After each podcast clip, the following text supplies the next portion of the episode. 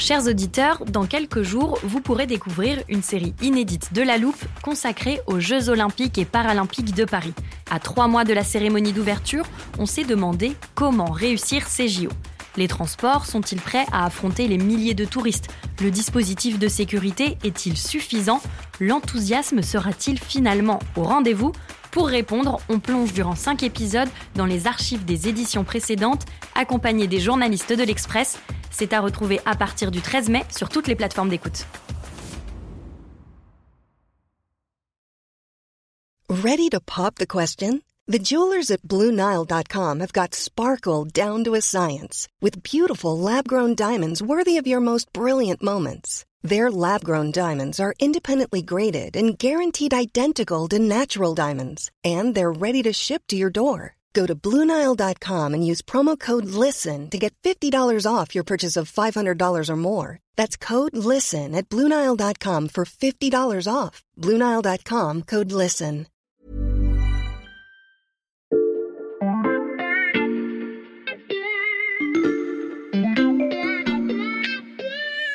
Salut, c'est Charlotte Baris. Nous sommes le mercredi 10 mai 2023. Bienvenue dans La Loupe, le podcast quotidien de l'Express. Allez, venez, on va écouter l'info de plus près.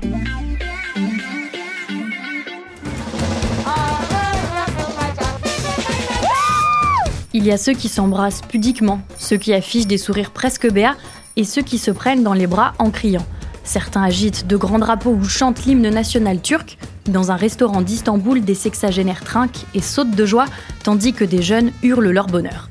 Toutes ces scènes de liesse n'ont pas réellement eu lieu, mais elles sont représentées dans la dernière publicité de la marque Yeniraki qui produit une eau de vie à l'anis. Deux minutes de sourire et d'embrassade dignes d'un spot Coca-Cola et ce slogan répété à plusieurs reprises Comment célébrerez-vous le jour venu? Officiellement, le jour en question, c'est le 29 octobre 2023, date du centenaire de la République de Turquie, et pourtant, une phrase laisse planer le doute. Le jour venu, nous nous prendrons dans les bras et nous passerons à autre chose. Et si en fait, Yeniraki s'apprêtait à célébrer la fin du règne de Recep Tayyip Erdogan? C'est en tout cas l'hypothèse de nombreux internautes turcs qui partagent en masse cette publicité devenue virale, car ce dimanche 14 mai, le président turc brigue un troisième mandat consécutif et en 20 ans d'un règne de plus en plus autoritaire, Erdogan n'a jamais été aussi menacé.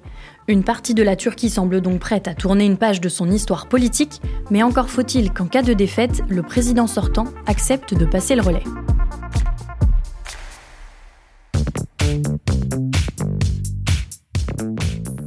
Merhaba, Charlotte. Ça veut dire salut en turc. Salut Corentin, entre donc, installe-toi le temps que je te présente à nos auditeurs. Corentin Pénarguéard, tu es journaliste au service Monde de l'Express et c'est toi qui couvres le Moyen-Orient et donc la Turquie. Et d'ailleurs, tu vas souvent à Istanbul. Combien de fois déjà ces dernières années? Bah, Écoute, j'essaie d'y aller tous les 5-6 mois environ. Euh, donc là, depuis un an et demi, j'y suis allé trois fois, et, euh, à chaque fois Istanbul et d'autres villes en Turquie. Ah oui, c'est pas mal. En tout cas, tu connais parfaitement la politique turque. Les lecteurs de l'Express sont habitués à lire tes analyses et tu étais même déjà venu dans la loupe nous parler d'Erdogan et de cette élection présidentielle à venir. Attends, laisse-moi retrouver l'épisode dans l'armoire. Ah, ça y est, je l'ai. À l'époque, voici ce que tu nous disais en conclusion.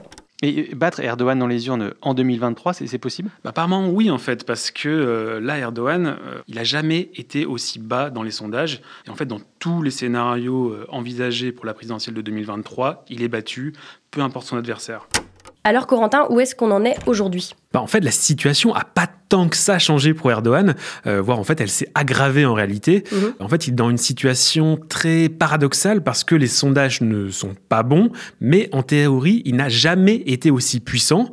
Alors si tu te souviens bien, euh, il a purgé l'armée, la police et toute l'administration après le coup d'État raté de 2016. Il a fait changer la constitution en 2017 mhm. pour obtenir un système ultra présidentiel mhm. et des milliers d'opposants politiques et de journalistes sont soit en prison, soit en exil. Donc en fait, on peut résumer la situation comme ça. Erdogan est un président très fort, mais un candidat très fragile. Je me souviens que ça, tu nous l'avais expliqué, il est affaibli à cause de la récession économique post-Covid-19. Ouais, en fait, il avait très mal géré euh, cette crise à l'époque. Et depuis, c'est encore pire que ce que j'avais raconté dans notre dernier épisode. En fait, la situation économique, elle s'est encore détériorée pour les Turcs. Et depuis un an, euh, l'inflation, elle est euh, officiellement au-dessus de 60%, on va dire. Alors qu'en réalité, elle est à plus de 110% d'après des économistes indépendants. Et quand j'en parle avec des Turcs, ils me racontent tous à quel point la situation est devenue intenable, avec des prix qui ont triplé ou quadruplé quand ils vont faire leurs courses, et les salaires qui ont beaucoup beaucoup, de mal à suivre, évidemment. Mhm. Et puis tu as eu cette tragédie en février dernier qui a fortement affaibli le pouvoir en place. J'imagine que tu parles du tremblement de terre. Ouais, c'était ça. C'était le, 6 février et ça a été une vraie débâcle pour euh, Erdogan et pour la Turquie en général. Mhm. Il y a eu plus de 55 000 morts, euh, plus de 100 000 blessés, 2 millions de personnes qui ont perdu leur logement, euh, qui ont dû dormir dans des tentes ou des conteneurs, alors qu'à l'époque il faisait moins 5 degrés dehors. Et encore aujourd'hui, hein, c'est le chaos dans le, sud de la Turquie et une partie de l'Est.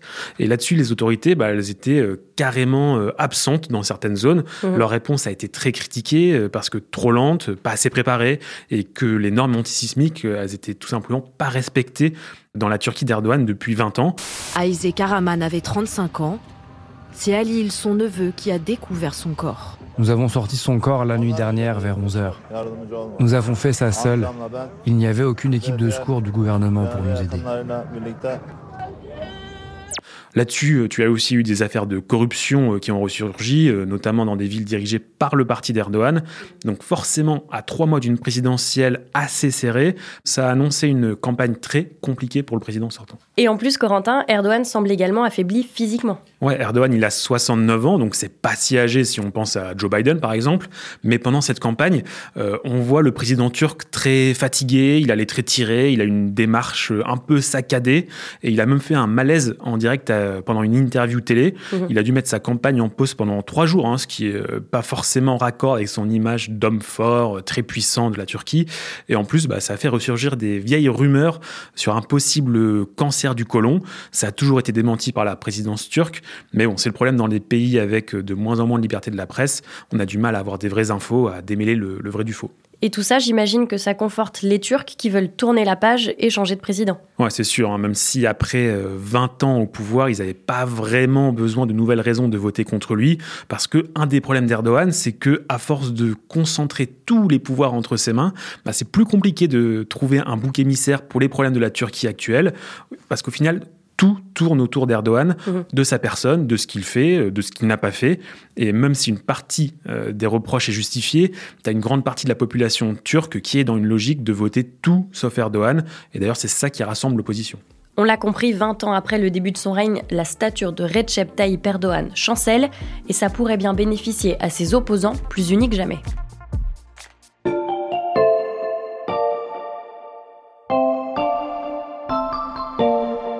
Je sais qu'à la loupe, vous aimez bien les jeux de mots. Alors Charlotte, est-ce que tu as une idée d'expression ou de proverbe qui pourrait résumer la situation qu'on vient d'évoquer? Je dirais l'union fait la force. Alors ça aurait pu, mais moi je pensais plutôt à un pour tous et tous contre un. Ok, bien joué. Tous contre un, ça semble assez évident en effet.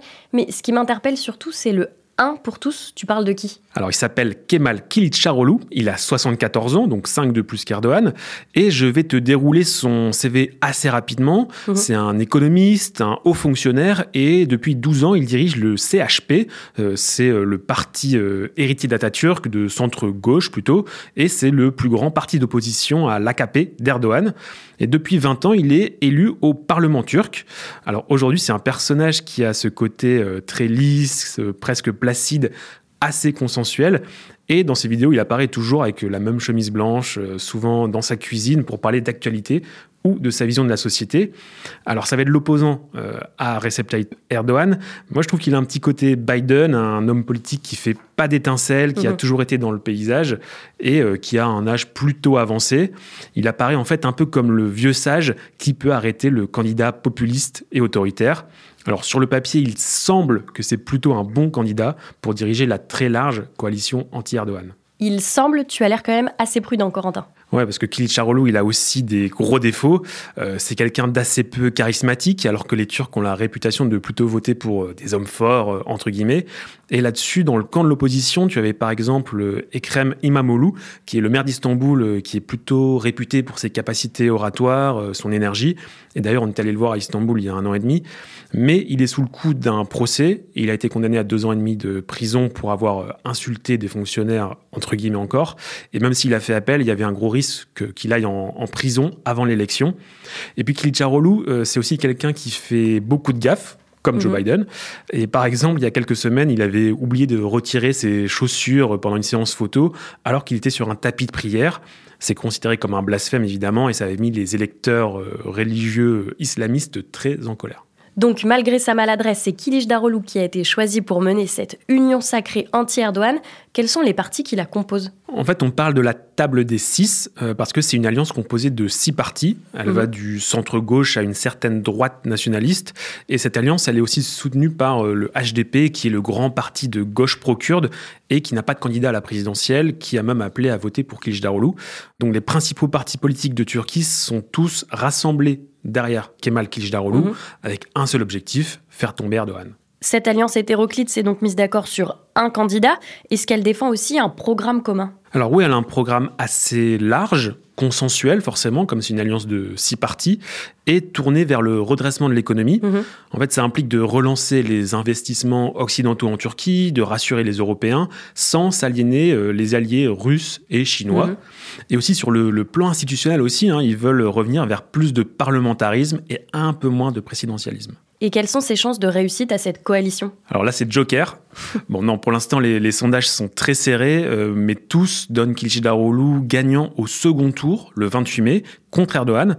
Alors maintenant, à chaque fois, c'est du 51-49 euh, ou 52-48, donc on sait que ça peut basculer très facilement en Turquie. À quelques jours du scrutin, le résultat est donc encore très incertain, même si pour l'instant Kılıçdaroğlu a quelques points d'avance et une deuxième inconnue plane au-dessus d'Ankara.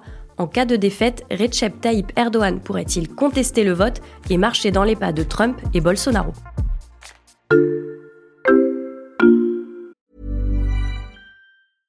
Cool fact a crocodile can't stick out its tongue. Also, you can get health insurance for a month or just under a year in some states. United Healthcare short term insurance plans, underwritten by Golden Rule Insurance Company, offer flexible, budget friendly coverage for you. Learn more at uh1.com.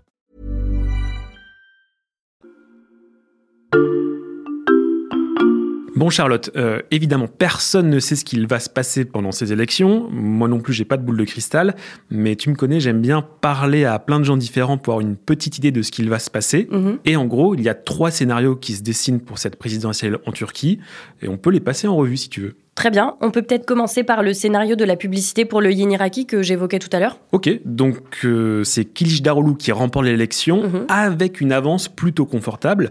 Donc Erdogan n'a même pas la légitimité de contester l'élection. Il accepte le résultat, la transition se passe plutôt pacifiquement, et là la coalition décide de mettre en œuvre euh, son programme de campagne.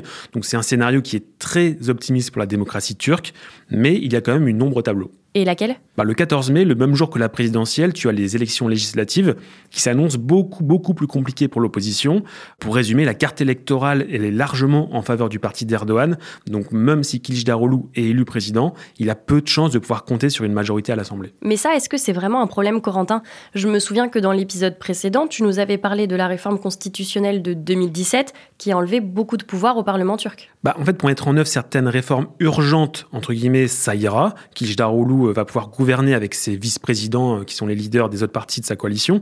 Mais euh, pour l'instant, tous sont liés par leur opposition à Erdogan et sur plein de sujets, ils sont vraiment en désaccord. Mhm. Par exemple, sur la question kurde. Donc ça, c'est pour le premier scénario. Deuxième solution, c'est Erdogan qui gagne et qui se maintient donc au pouvoir. Ouais, donc s'il est réélu, c'est une grande victoire pour le président turc.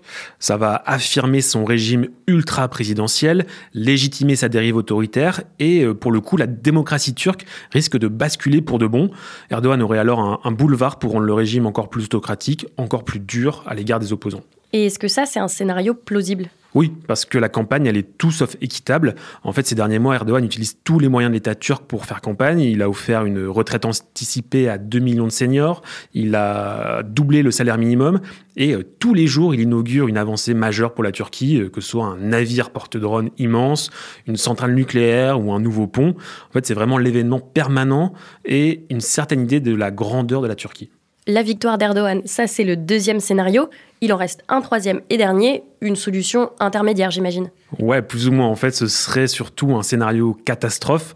Euh, ce serait une victoire serrée de Kılıçdaroğlu avec Erdogan qui conteste l'élection et qui refuse de laisser le pouvoir. Un peu comme aux États-Unis en 2020 ou au Brésil l'automne dernier. Ouais, exactement. Hein, sauf qu'il y a quand même des différences assez majeures. C'est que Trump et Bolsonaro, ils ont fait que un mandat, alors que mhm. Erdogan est au pouvoir depuis 20 ans. Il a remodelé les institutions et il a la main complète dessus. Le scénario où il refuserait de quitter le pouvoir, euh, ça inquiète beaucoup. C'est un vrai test de la solidité de la République turque. Aux États-Unis et au Brésil, tu avais des institutions qui ont montré qu'elles pouvaient résister à un tel assaut, mhm. mais c'est beaucoup moins évident en Turquie, surtout qu'il y a eu des précédents inquiétants sous Erdogan ces dernières années. Quel précédent? Bah, En fait, quand on parle de ce scénario catastrophe, on évoque souvent l'année 2015 euh, en Turquie. Pour résumer, en juin 2015, tu as eu des législatives et le parti d'Erdogan a perdu sa majorité absolue et il n'a pas réussi à former un gouvernement, donc il a appelé à des nouvelles élections en novembre. Et là, à ce moment-là, la Turquie a commencé à subir une vague d'attentats sans précédent euh, de la part des Kurdes du PKK et de Daesh. Et au final, le parti d'Erdogan a remporté ces nouvelles élections.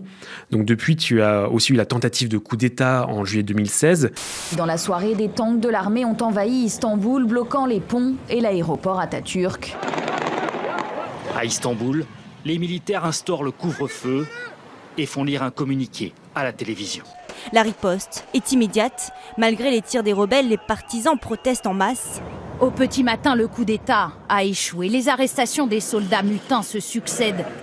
Elle a permis à Erdogan de lancer une grande purge dans les services publics, dans les forces de l'ordre et l'armée, avec plus de 150 000 fonctionnaires qui ont été euh, virés du jour au lendemain. Et donc clairement, si Erdogan refuse de quitter le pouvoir, on est dans l'inconnu la plus totale. Mais comment le président sortant pourrait justifier son maintien au pouvoir? En fait, c'est un peu sa recette habituelle. Euh, il l'a déjà utilisé euh, pas mal de fois. Et tu as déjà vu pendant la campagne certains ministres d'Erdogan parler euh, et comparer euh, l'élection du 14 mai à un coup d'État. Ils disent que l'opposition euh, va avoir recours à des fraudes massives le jour du vote et que derrière, bah, c'est l'Occident qui est en train de voler l'élection aux Turcs et Erdogan. Tu parles de l'Occident, Corentin. Justement, qu'est-ce que le résultat de l'élection pourrait changer au niveau international? Bah, C'est une élection qui est suivie de très près en Europe et en France, parce qu'en fait, si ça tourne mal en Turquie, ça peut avoir des, grosses conséquences pour notre continent, à la fois au niveau commercial, mais aussi à propos des millions de réfugiés qui vivent en Turquie. Mmh. Euh, ça aura aussi un impact sur la guerre en Ukraine, où la Turquie jouera un rôle euh, primordial entre la Russie et l'Occident. Et aussi, ça aura un impact sur l'OTAN, puisqu'on attend toujours le feu vert de la Turquie pour l'adhésion de la Suède euh, à mhm. l'Alliance Atlantique.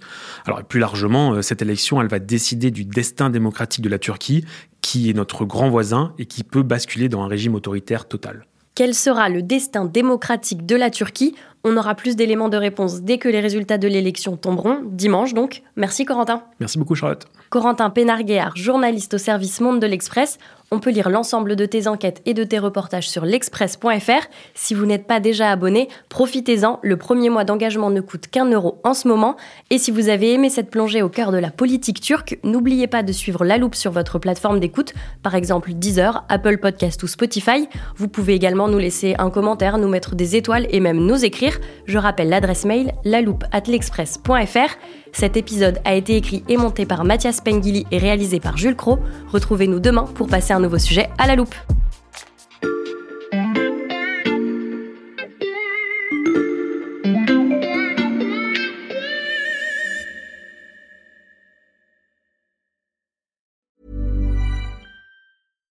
Hey, it's Paige DeSorbo from Giggly Squad. High quality fashion without the price tag. Say hello to Quince. I'm snagging high-end essentials like cozy cashmere sweaters, sleek leather jackets, fine jewelry, and so much more. With Quince being 50 to 80% less than similar brands. And they partner with factories that prioritize safe, ethical, and responsible manufacturing. I love that. Luxury quality within reach. Go to quince.com slash style to get free shipping and 365-day returns on your next order. quince.com slash style. When you make decisions for your company, you look for the no-brainers. And if you have a lot of mailing to do, stamps.com is the ultimate no-brainer. It streamlines your processes to make your business more efficient, which makes you less busy. Mail checks, invoices, legal documents, and everything you need to keep your business running with stamps.com.